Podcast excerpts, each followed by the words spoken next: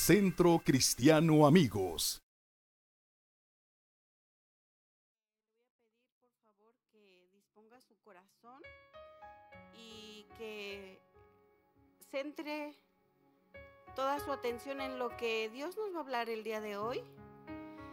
Y pues yo a esta palabra que Dios me dio, eh, le puse el crecimiento es necesario.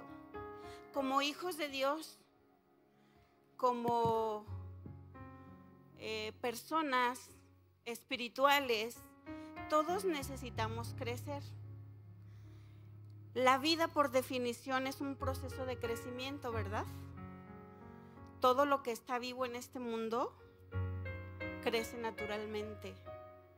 Si tu vida ha sido sembrada en la palabra de Dios y fundamentada en la Biblia, es garantía de crecimiento, porque la palabra de Dios es semilla viva. Y si tú has sido sembrado en la palabra, tú tienes que crecer. No es posible que si tú has venido a los pies de Cristo y tienes un proceso de un año, dos años, te quedes como un bebé espiritual. No es posible. Y vamos a ir a la escritura, vamos a ir al segundo libro de Pedro, capítulo 3, versículo 18. Dice la escritura, antes bien, creced en la gracia y el conocimiento de nuestro Señor y Salvador Jesucristo. Dice, a Él sea la gloria ahora y hasta el día de la eternidad. ¿Sabes? Nuestro crecimiento es un proceso hasta el día de la venida del Señor. Todos los días vamos a estar en este proceso de crecimiento. Todos los días vamos a aprender algo. El crecimiento es un proceso. Y yo me fui al diccionario a buscar la definición de crecimiento. Y crecimiento es el aumento imperceptible y gradual del tamaño de un organismo o de un ser vivo hasta alcanzar su madurez.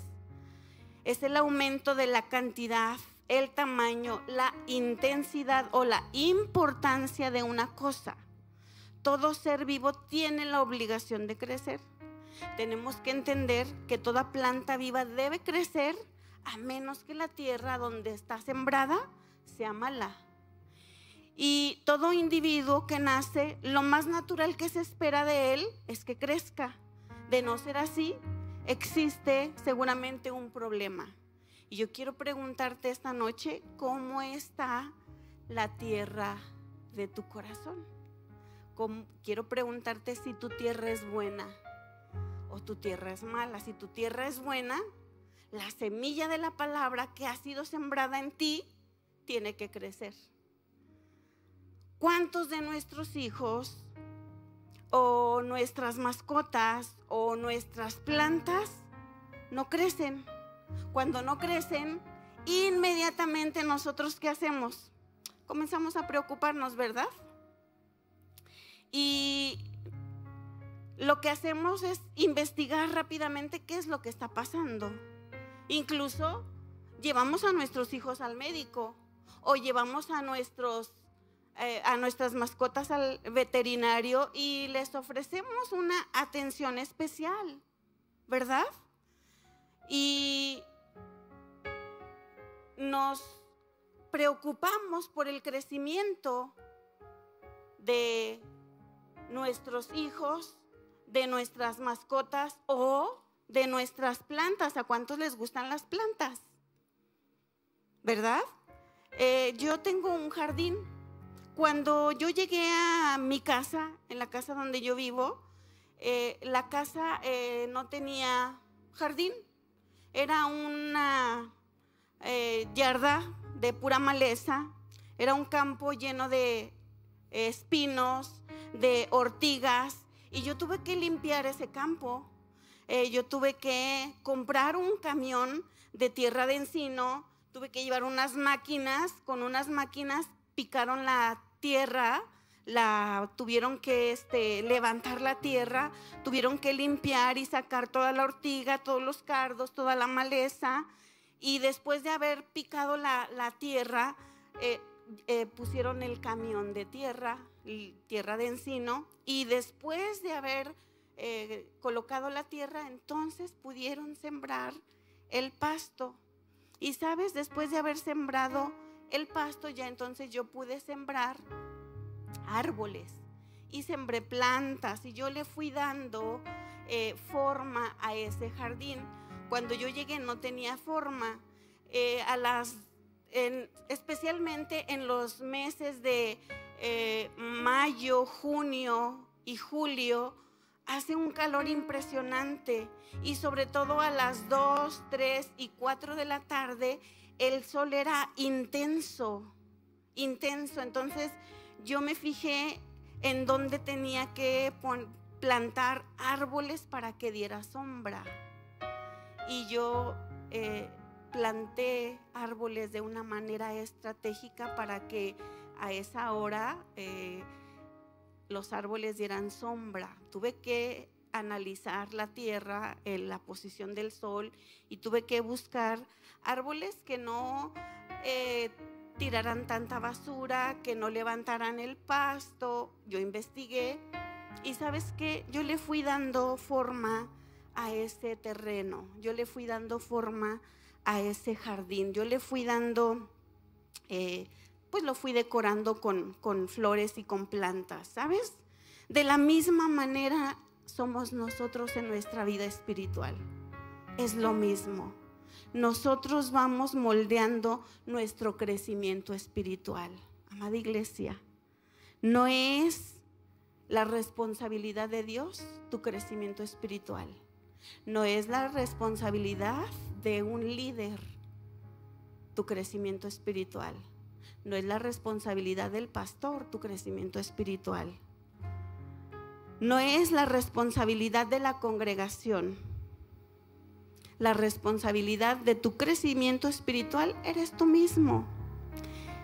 Es en la medida en que tú te comprometes con Dios. Es en la medida en que tú te comprometes a estudiar la palabra de Dios. Es en la medida en que tú te comprometes en el servicio a Dios. En esa medida tú vas creciendo, en esa medida tú te vas formando, en esa medida tú vas creciendo espiritualmente, en la medida en que tú te vas comprometiendo. Todo en la vida, amados, tiene que crecer. Este mismo principio es aplicable en tu vida espiritual. Una característica que debería de ser esencial en todos los hijos de Dios es el crecimiento espiritual. Y el crecimiento espiritual es personal. Tú no puedes responsabilizar al pastor de tu crecimiento espiritual. Tú no puedes responsabilizar a tu líder o a tu anfitrión de grupo de hogar.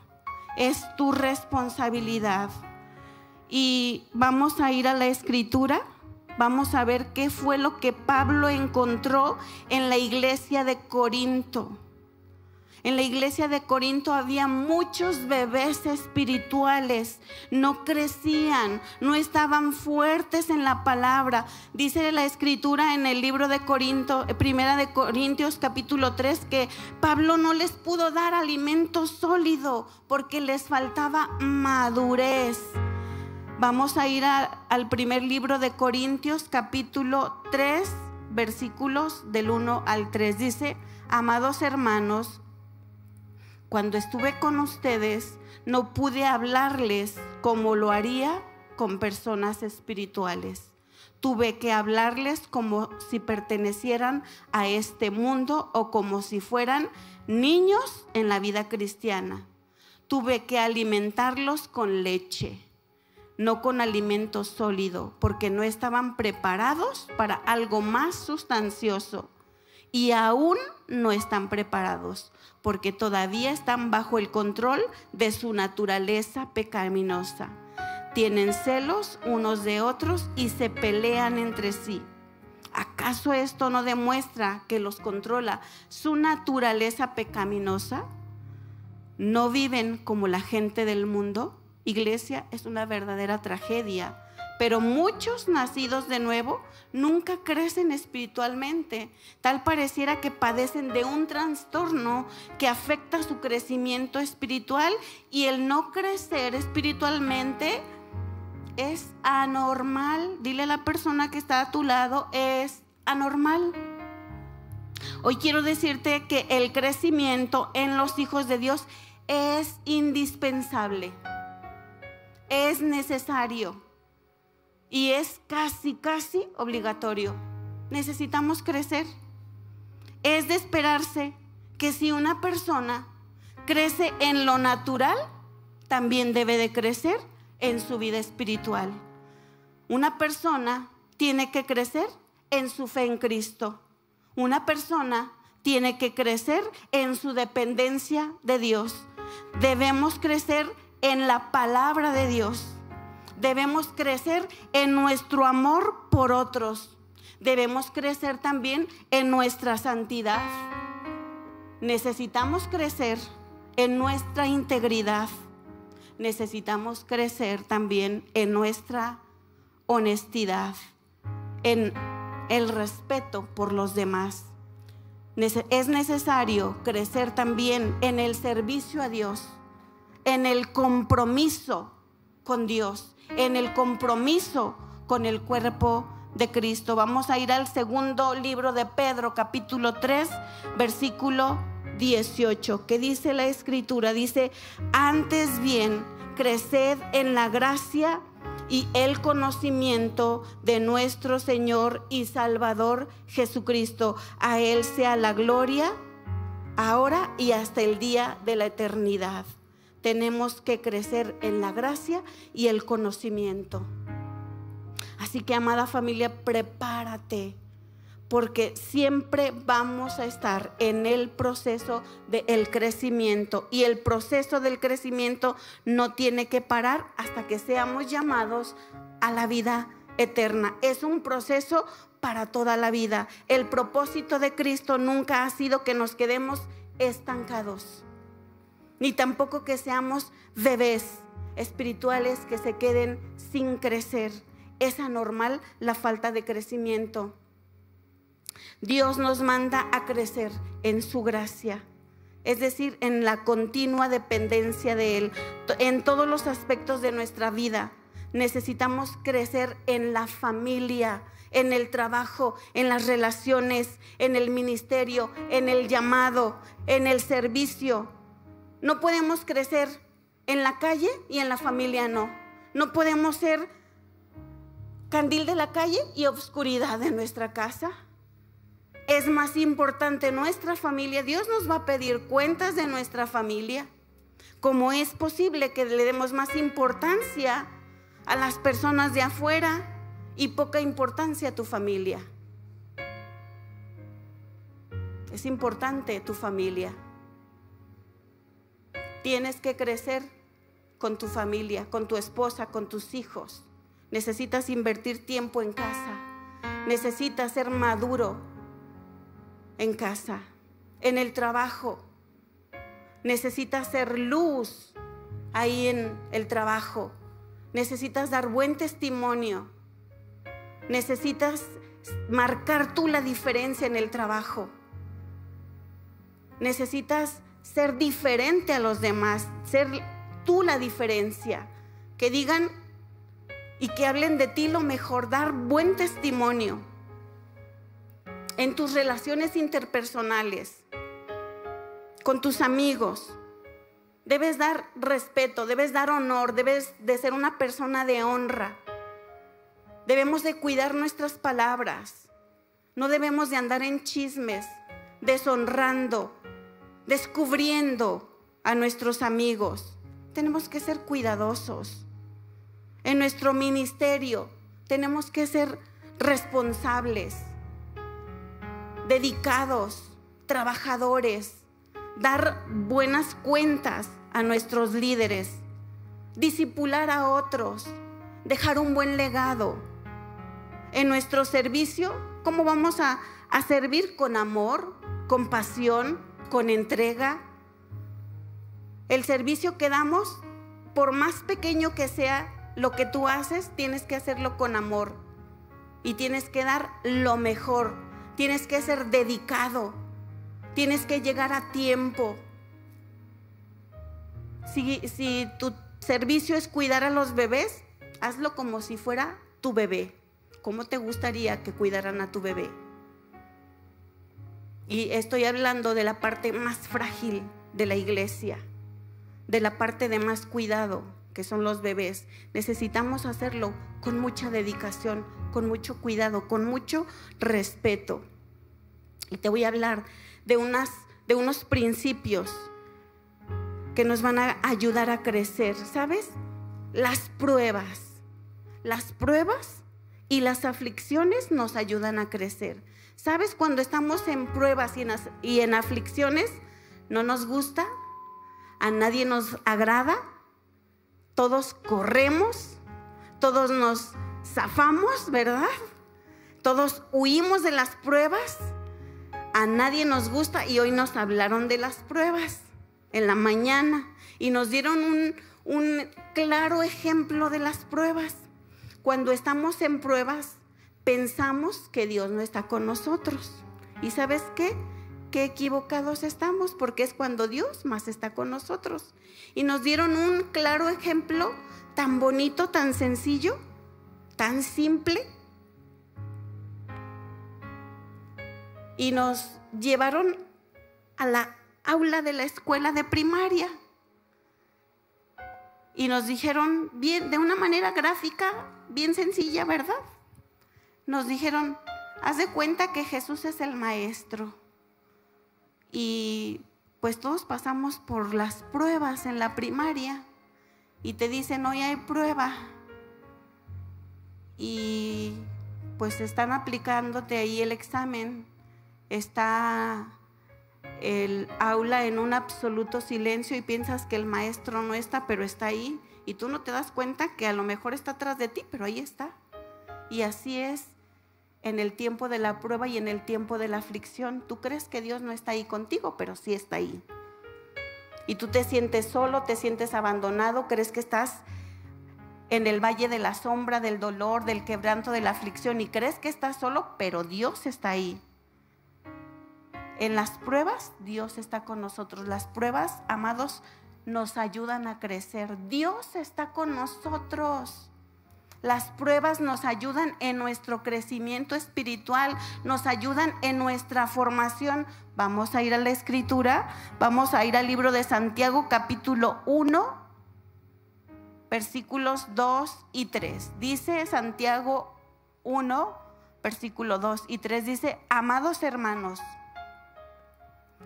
cuando tengan que enfrentar cualquier tipo, tipo de problemas, considérenlo como un tiempo para alegrarse mucho.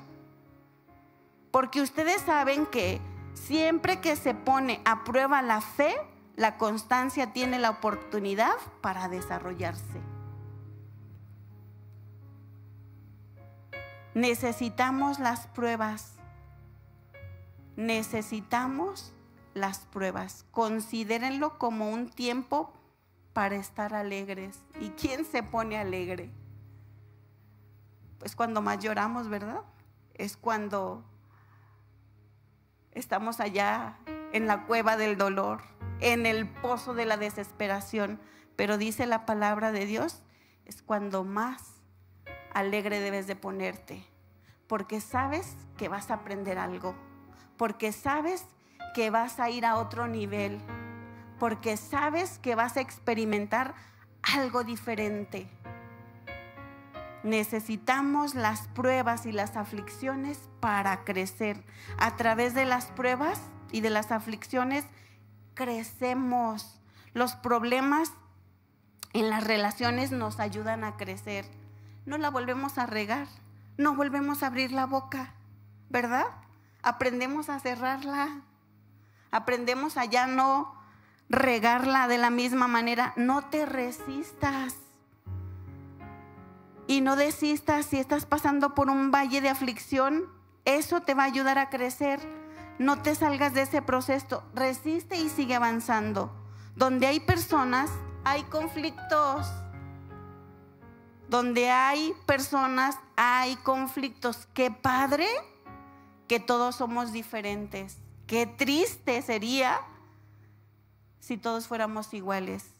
Imagínense su vida con puros Marcelos, como el carácter de Marcelo, del pastor Marcelo. Imagine su vida con puras personas como el carácter del arquitecto Miguel. O con puras personas como el carácter de Susi, o del pastor José, o de su servidora Elsa, ¿verdad? Saben, las diferencias nos ayudan a fortalecer nuestras debilidades. Nuestras diferencias nos ayudan a limar nuestras asperezas, ¿verdad?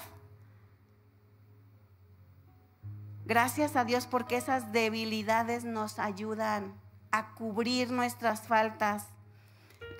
Dice la palabra de Dios en Romanos 12, 21, no se dejen vencer por el mal, al contrario, triunfen sobre el mal haciendo el bien. ¿Qué tenemos que hacer? El bien. Si alguien te hace algo malo, ¿qué tienes que hacer tú? El bien. Tienes que hacer bien a eso malo que te hicieron. Pero ¿qué hacemos muchas veces? Lo contrario. Y la Biblia te está diciendo que no. Si alguien te hace algo malo, tú tienes que hacer qué? El bien. Eso dice la palabra. No te lo estoy diciendo yo, te lo dice la palabra de Dios. Si tu vida ha sido sembrada en la palabra de Dios y ha sido fundamentada en la Biblia, es garantía porque la palabra de Dios es semilla viva. Solo asegúrate de que tu tierra sea tierra buena, porque eso es garantía de que vas a tener un buen crecimiento. Número dos, el compromiso. Comprométete. El compromiso nos ayuda a crecer, ¿sabes? Hoy en día la mayoría de las personas carecen de compromiso. Las personas no queremos comprometernos. Muchas veces los pastores en las congregaciones nos encontramos con un grupo muy reducido de personas sin compromiso. Son muy pocas las personas fieles, son muy pocas las personas responsables, dignas de confianza. Es muy difícil desarrollar personas con responsabilidad y con compromiso. Y vamos a ir a la escritura. En la escritura hay un hombre que fue fiel, que fue responsable, que fue diligente a lo que Dios le asignó, a lo que Dios le delegó. En Josué capítulo 24, verso 14 dice, por lo tanto, teme al Señor y sírvele con todo el corazón. Echa fuera para siempre los ídolos que tus antepasados adoraron cuando vivían del otro lado del río Éufrates y en Egipto. Sirve únicamente al Señor. Josué se dedicó a servir únicamente al Señor. ¿Y sabes?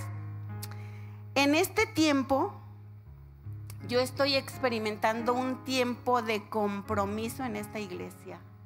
Y a mí me gustaría que juntos le diéramos un aplauso a todos los líderes y servidores de esta casa, porque yo, Pastor José, he encontrado que tenemos líderes fieles, servidores fieles y responsables, perdón, responsables, fieles, coma, responsables en esta casa. Dese un aplauso, fuerte aplauso. Mire, no está nuestro pastor. Tiene dos semanas que no ha venido y yo creo que él siente que es una eternidad y muchos también piensan que tiene mucho que no viene, pero no, son dos semanas nada más. Y yo he encontrado que nuestros servidores de esta casa, nuestros líderes, son comprometidos, son fieles a su asignación y a su llamado. Han trabajado fielmente en su asignación. Y esto habla bien de ustedes, de lo que Dios les ha asignado a cada uno de ustedes, que no han claudicado. Y también, pues yo creo que también habla bien del trabajo de, de liderazgo que ha desarrollado nuestro pastor con nosotros, porque ha hecho un buen trabajo con cada uno de nosotros. Y como líderes de esta casa, como servidores, yo quisiera que nos permitieran trabajar en, en, la iglesia, en cada uno de ustedes, que desarrolláramos este compromiso en ustedes, que nos permitan trabajar con ustedes. Mire, yo veo que cada uh, líder está siendo responsable, está siendo trabajador, está siendo comprometido en su ministerio, en su liderazgo. Y la verdad eso es de loarse, eso es de honrarse. Yo estoy bien, yo creo que también mi esposo, el pastor, perdón, el pastor, está contento porque podemos eh, trabajar y podemos ver el fruto de su trabajo, de su, de su responsabilidad, de su entrega, de su pasión, de su amor por Dios y de su amor por la obra. Hay muchas, eh, muchos pastores con los cuales hemos platicado y nos platican sus experiencias, sus vivencias. Y por menos mucha gente se les va. Líderes y servidores. Y en esta casa yo le doy toda la gloria a Dios que nuestros líderes y servidores han permanecido fieles y, y, la mayoría de los servidores y líderes de esta casa pues tienen años con nosotros y es por su entrega, su amor, su compromiso.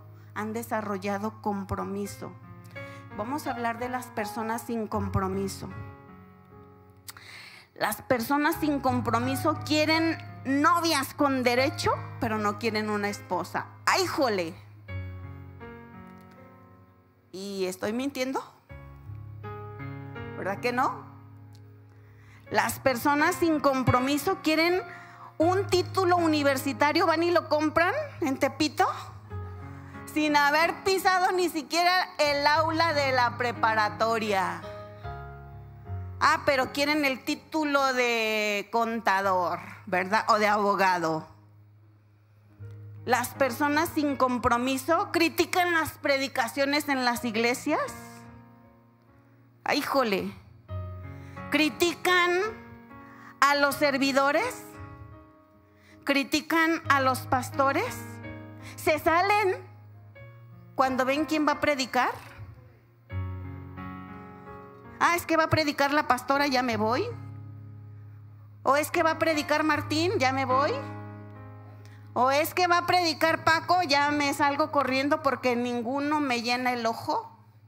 Pues, ¿qué están haciendo aquí? ¿No son de esta casa? Con todo respeto, el que es de esta casa va a recibir el alimento de los de esta casa. ¡Ay, jole! se salen sin levantar un pedazo que encontraron de papel por el, por el pasillo de la iglesia y aparte se salen murmurando de lo mal que compartió la persona que predicó. Esas son las personas sin compromiso. Esas características son de personas que no tienen, tienen cero, cero compromiso con Dios. Primero es con Dios. Después, con su llamado. Después, con su servicio. Porque si no es capaz de levantar un papel en una iglesia, mucho menos en la calle, ¿verdad? Y después con la iglesia. Y hoy quiero decirte que te cuides de las personas que no tienen ningún compromiso, porque su atmósfera contamina todo lo que está a su alrededor. Josué 24:15 dice, y si mal os pareciere servir a Jehová, escogeos hoy a quien sirváis. Si a los dioses a quienes sirvieron vuestros padres cuando estuvieron al otro lado del río o a los dioses de los amorreos en cuya tierra habitáis? Y Josué les dice, pero yo y mi casa serviremos a Jehová. O yo te pregunto, ¿a quién vas a servir? ¿Tú a quién eliges servir? ¿A quién quieres servir?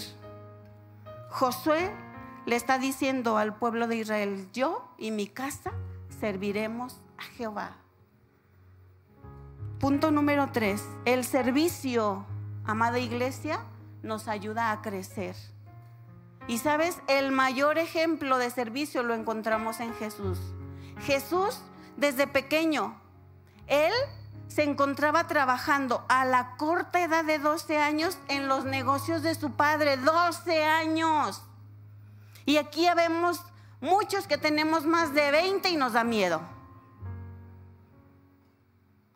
Él se encontraba en las sinagogas con los doctores de la ley desde temprana edad. Estaba interesado, preparándose en su ministerio. Te pregunto, ¿te estás preparando? ¿Te estás preparando? Lucas 2.49, entonces Él les dijo, ¿por qué me buscáis? ¿No sabíais que en los negocios de mi Padre me es necesario estar? Sabes, yo en lo personal no me imagino estar haciendo otra cosa. Yo, desde que tengo uso de razón, estoy sirviendo. Desde que me acuerdo, yo no sé hacer otra cosa más que servir. No sé hacer otra cosa. Desde que me acuerdo, estoy sirviendo. Lavo baños, sé lavar baños, hacer comida y hago comida rico. El que quiere ir a comer a mi casa, le invito para que lo pruebe. Pero de a uno por uno, por favor. Porque no me lleguen todos en bola porque no podría atenderlos a todos juntos. Cuando es la remodelación de la iglesia, arquitecto, ¿quién les da de comer? Me he fletado la comida de, de, de todos los que aquí trabajan. Soy el IBM de aquí, ¿sí o no? Este ingrato me mandó a traerle un rollo de tela que yo no sé, pastor, ¿sí o no? Y yo no lo podía, eran como 80 kilos. Dije, ay, Miguel, te bendigo. Todo lo que me pongan a hacer, lo hago. Me gusta servir al Señor, no sé hacer otra cosa más que servir. Y si me dicen que mueva la viga esa grandota, la muevo.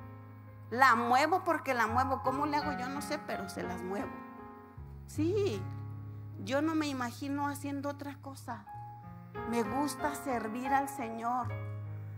He pasado mi vida sirviendo como maestra de niños, como líder en grupos en los hogares, eh, como maestra, enseñando.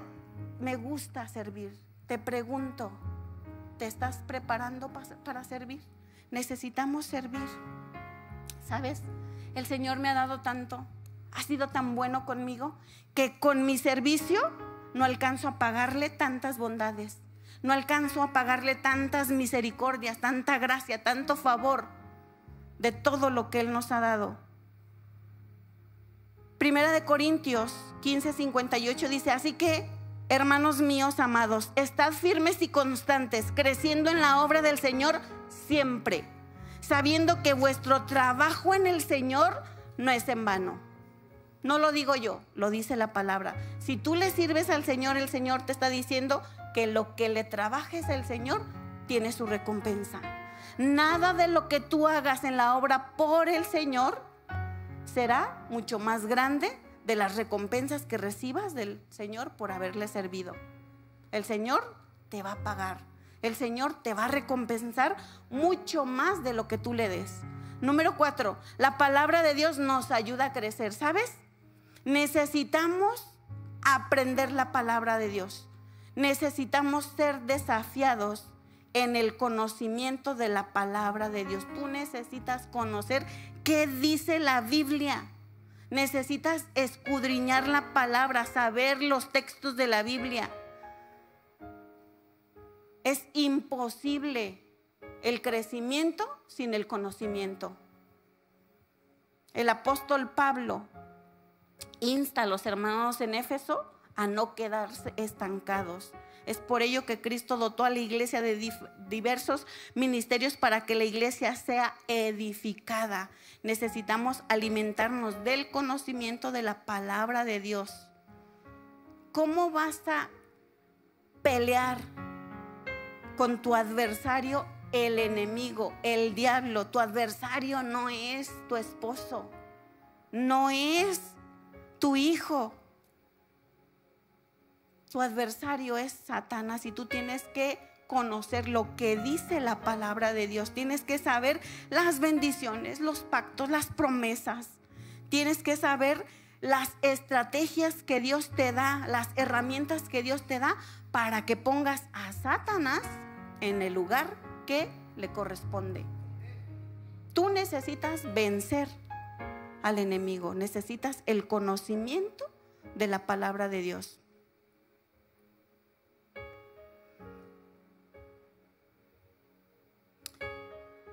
El, propósito de toda instrucción bíblica es para que todos los que formamos la iglesia estemos capacitados para servir y dar instrucción a los creyentes y también a los no creyentes, a los que vienen, a los que están llegando, a los nuevos, a los que están aceptando a Jesús y presentarles el Evangelio. Hay muchas maneras de servir. El servicio producirá un crecimiento espiritual en tu vida. Segunda de Timoteo 3, 16 dice, toda la escritura es inspirada por Dios y útil para enseñar, para redarguir, para corregir, para instruir en justicia, a fin de que el hombre de Dios sea perfecto, enteramente preparado para toda buena obra. Con la palabra tú vas a instruir, tú vas a, eh, a redarguir, vas a corregir, vas a instruir en justicia. Otro reflejo de crecimiento en la vida de los miembros de una iglesia es la capacidad de mostrar la unidad de Cristo al mundo. Necesitamos como iglesia, como cuerpo de Cristo, estar unidos. Filipenses 1:27 dice, solo compórtense ustedes como es digno del Evangelio de Cristo, para que ya sea que vaya a verlos o que me encuentre ausente, sepa yo que ustedes siguen firmes en un mismo espíritu, luchando unánimes por la fe del Evangelio. Necesitamos estar unidos como iglesia. ¿Sabe? Le doy gracias a Dios porque en este tiempo en que nuestro pastor no está, como iglesia, como líderes estamos unidos. Estamos sacando el trabajo adelante. Y esto me agrada. Me agrada que estamos hombro con hombro. Y yo le doy gloria a Dios por ello. Le doy gracias a Dios porque veo, veo la unidad, veo la armonía, veo el amor que hay entre nosotros, que nos estamos eh, apoyando, nos estamos animando. Y sabe, amada iglesia, así debemos trabajar, unidos para una misma causa, que es extender el reino. Pero sabes, iglesia, necesitamos crecer en la palabra. Esto no se da en maceta. Necesitamos crecer, crecer en la palabra. Y tú necesitas crecer. Yo necesito crecer. Hoy quiero orar porque ya me comí el tiempo. Quiero que te pongas de pie. Yo no sé en qué área de tu vida necesitas crecer. Yo no sé si estás en medio de una aflicción, de una prueba, de una afrenta, de un problema y te ha ganado la carne, te ha ganado la ira, el enojo, y tú necesitas crecer en esa área en medio de la aflicción. Yo no sé si tú necesitas crecer en tu compromiso con Dios. Eres inconstante, no te comprometes. Un día dices, sí voy y no vas. Un día dices, sí sirvo y no sirves. Un día dices, sí puedo y no puedes. y quedas mal, no tienes compromiso. Necesitas servir. Dices, sí sirvo y no sirves. Yo no sé en qué área necesitas crecer. Necesitas crecer en la palabra. Necesitas el conocimiento de la palabra. Tenemos muchas maneras, muchas herramientas para que tú crezcas en la palabra. Tenemos el seminario, tenemos grupos eh, de discipulado. Aquí está Paco. Tenemos hogares de amistad. Ah, no está Martín ni Rosy, pero estoy yo está el pastor José, está Lulú. Tenemos los eh, sábados, primer sábado de cada mes, tenemos reuniones de matrimonios en donde eh, damos eh, cursos para los matrimonios. Siempre estamos capacitando a la iglesia y siempre hay la oportunidad de crecer en la palabra. Tenemos grupos de jóvenes, tenemos las reuniones de mujeres. En las reuniones de mujeres Siempre se está ministrando la palabra, siempre estamos dando palabra. El día de hoy tuvimos una conferencia hermosa. El día de hoy Dios nos ministró de una manera tremenda en la palabra. Siempre, siempre hay palabra de Dios. Y si tú necesitas crecer en la palabra, yo no sé, no sé en qué área de tu vida necesitas crecer, pero el crecimiento es necesario. No puedes, como un hijo de Dios, quedarte como un bebé. No puedes ser un bebé espiritual.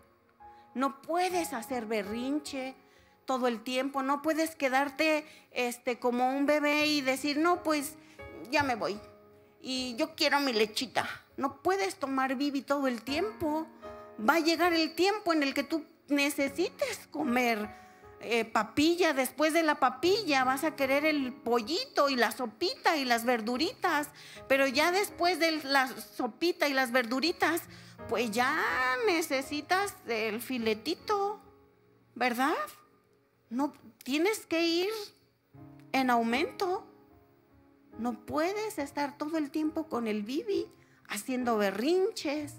Un día vas a crecer un día tú vas a convertirte en un padre y te vas a dar cuenta de cómo tú hacías berrinches. Y vas a decir, ah, caray, yo hacía esto, sí. Necesitamos crecer espiritualmente. No podemos ser bebés espirituales toda la vida. Y como hijos de Dios, necesitamos crecer, crecer espiritualmente. Y, y sabes, hoy yo quiero que cierres tus ojos y vamos a orar. Y con un corazón sincero, con un corazón humilde, necesitamos humildad, necesitamos reconocer en qué áreas de nuestra vida necesitamos crecer. Pero todos, todos necesitamos estar en el proceso del crecimiento. Nadie lo sabe todo. Hay personas que piensan que la saben de todas, todas. Huye de esas personas. Aléjate. Porque sabes qué? Eso es puro orgullo y esa es pura soberbia. Y la palabra de Dios dice que Dios resiste a los soberbios, pero da gracia a los humildes. Y Padre, esta noche venimos delante de tu presencia con un corazón humilde. Venimos, Señor, a pedirte ayuda y a decirte que necesitamos de ti. Hay áreas en nuestra vida en donde nos hemos quedado estancados, pero no más. Señor, te pedimos una intervención divina. Yo no sé por qué nos hemos quedado estancados en esas áreas en nuestras vidas. Tal vez es un berrinche, tal vez es una frustración, tal vez es tristeza, tal vez es dolor, tal vez es enojo, tal vez es amargura. Pero no queremos quedarnos estancados en esas áreas de nuestra vida. Queremos ir de gloria en gloria. Ayúdanos, Señor. Ayúdanos a madurar. Ayúdanos a, a crecer. Queremos ser como Josué. Josué 24 dice, pero mi casa y yo serviremos a Jehová. Señor, yo no sé hacer otra cosa más que servirte. Y yo quiero desgastar mi vida sirviéndote. No quiero desperdiciar mi vida en otra cosa que no sea en tu servicio. Hay muchas áreas de oportunidad para crecer. Y yo quiero crecer espiritualmente.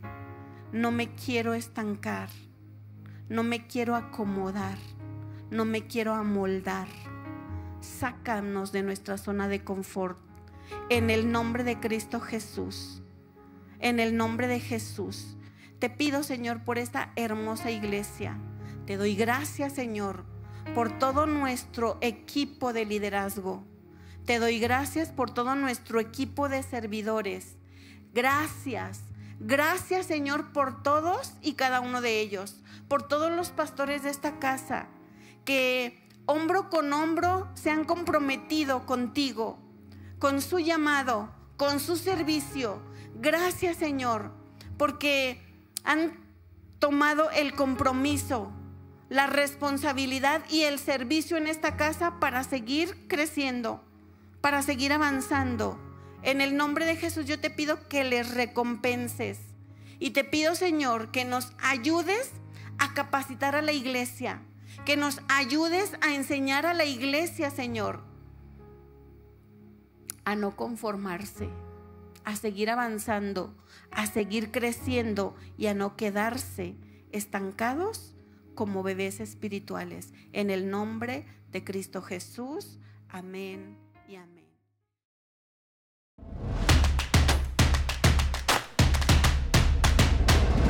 Centro Cristiano Amigos.